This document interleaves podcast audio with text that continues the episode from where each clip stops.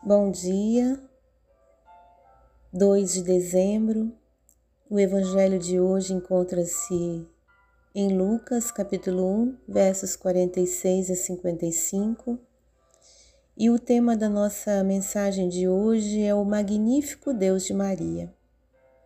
A minha alma engrandece ao Senhor e o meu espírito se alegrou em Deus, meu Salvador, porque contemplou na humildade da sua serva pois desde agora todas as gerações me considerarão bem-aventurada, porque o poderoso me fez grandes coisas, santo é o seu nome. A sua misericórdia vai de geração em geração sobre os que o temem.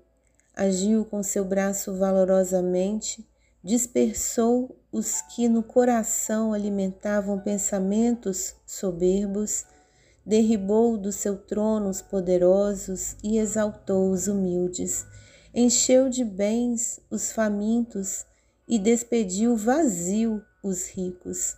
Amparou a Israel, seu servo, a fim de lembrar-se da sua misericórdia a favor de Abraão e de sua descendência para sempre, como prometera aos nossos pais. Maria vê claramente uma das coisas mais notáveis a respeito de Deus. Ele está prestes a mudar o curso de toda a história da humanidade.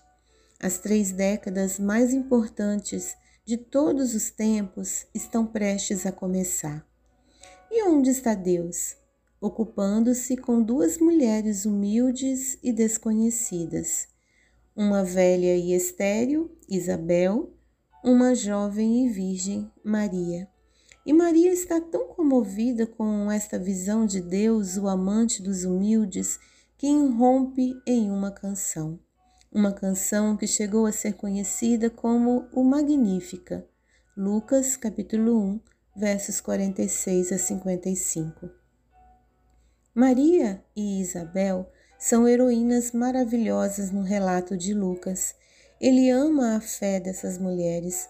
Parece que a coisa que mais o impressiona e aquilo com que ele deseja impressionar Teófilo, o nobre leitor do seu evangelho, é a singeleza e a alegre humildade de Isabel e Maria ao se submeterem ao seu Deus magnífico.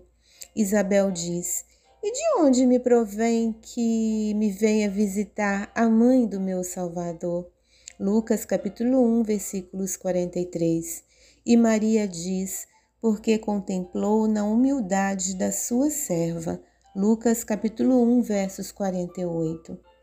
As únicas pessoas cujas almas podem realmente magnificar o Senhor são pessoas como Isabel e Maria, pessoas que reconhecem sua condição humilde e estão maravilhadas pela condescendência de Deus magnífico. Esse texto foi extraído do devocional Boas Novas de Grande Alegria, 25 devocionais para o Natal, por John Piper, editora fiel. Tenhamos um bom dia, que Deus nos abençoe, nos guarde e nos proteja. Amém.